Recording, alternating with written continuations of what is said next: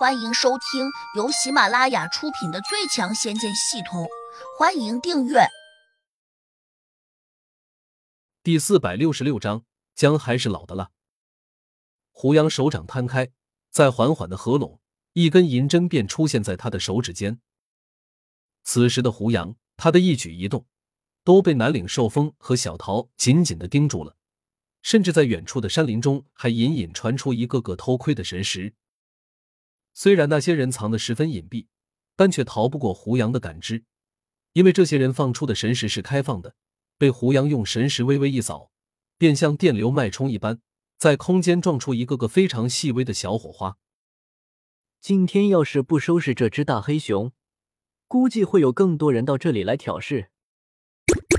不过，当胡杨拿出银针时，他脑中的系统居然收到了足足有三十多个人的鄙视。来自某某真人的鄙视加一二五七，来自某某真人的轻视加二四五八，来自某某方丈的鄙夷加二一五九。当中除了真人和道长外，居然还有和尚。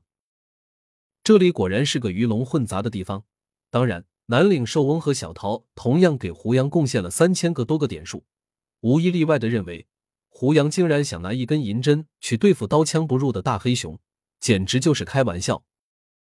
这小子果然太年轻了，虽然修为还行，但总是经验太差。今天吃点苦头也是好事，免得以后吃大亏。有人还在窃窃私语：“是啊，像他这种年龄的小伙子，哪有什么灵敌经验？只可惜他今天要是被大黑熊打成了重伤，自然也就保不住他那个漂亮的妹子了。”南岭寿翁这一招真够毒的，哎，姜终究还是老的了。胡杨听不见那些偷窥的人在说什么，他心里冷笑：如果自己不用银针掩饰一下，又如何能够把七彩仙火送到大黑熊体内？在这个人生地不熟的地方，到处充满杀机，修炼中人更是弱肉强食，巧取豪夺。自己不仅要震退黑熊这只畜生，还是隐藏法宝。不能让人轻易看出鲜活，那样，在以后和他们遭遇时，才不至于处于被动中。毕竟大黑熊只是南岭寿翁的一枚棋子，他后面必定还有大杀招，自己断不能因为对付一枚小棋子，就把自己最强的武器暴露出去。胡杨对着大黑熊扔出银针时，飞快的扎向了他的嘴巴。不只是他，几乎所有人都知道，大黑熊最薄弱之处，自然是他嘴里面。不过，既然人人都清楚，大黑熊当然会防备。就算他疏忽大意了，南岭寿翁肯定也会用神识提示他。果然，当胡杨的银针扔向大黑熊时，大家都笑了，尤其是南岭寿翁，他捋着胡须，露出了一丝得意的笑容。速度太慢，不知是谁没有忍住，声音冲口而出。大家其实都感觉到了。胡杨这扔出银针的手法实在太普通，而银针上也没有裹挟多少法力，所以几乎所有人都又给了胡杨第二次轻视。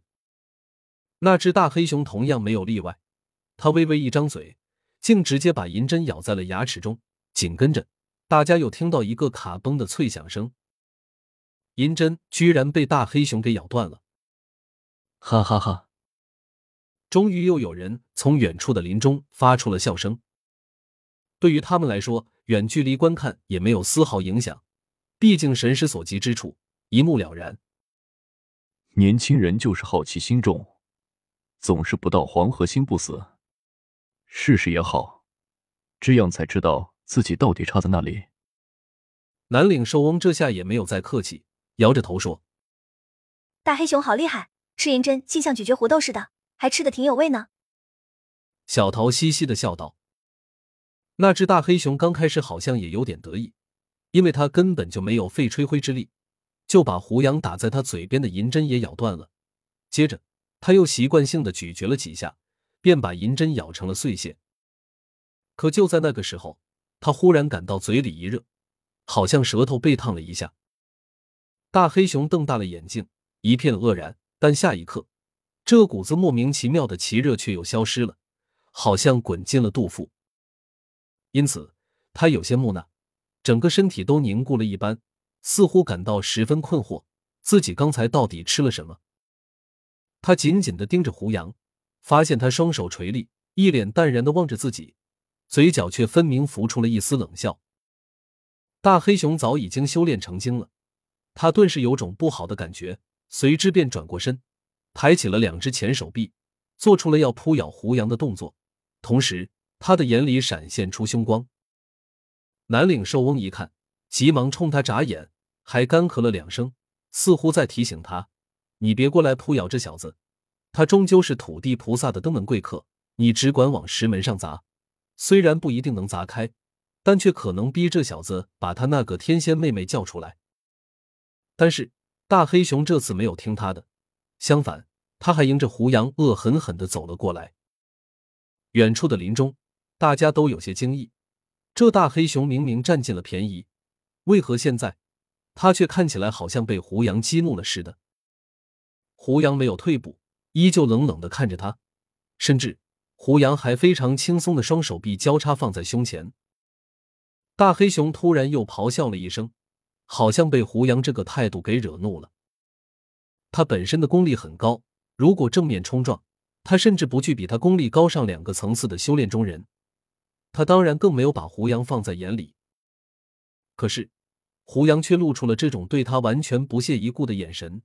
令大黑熊一下就发作了。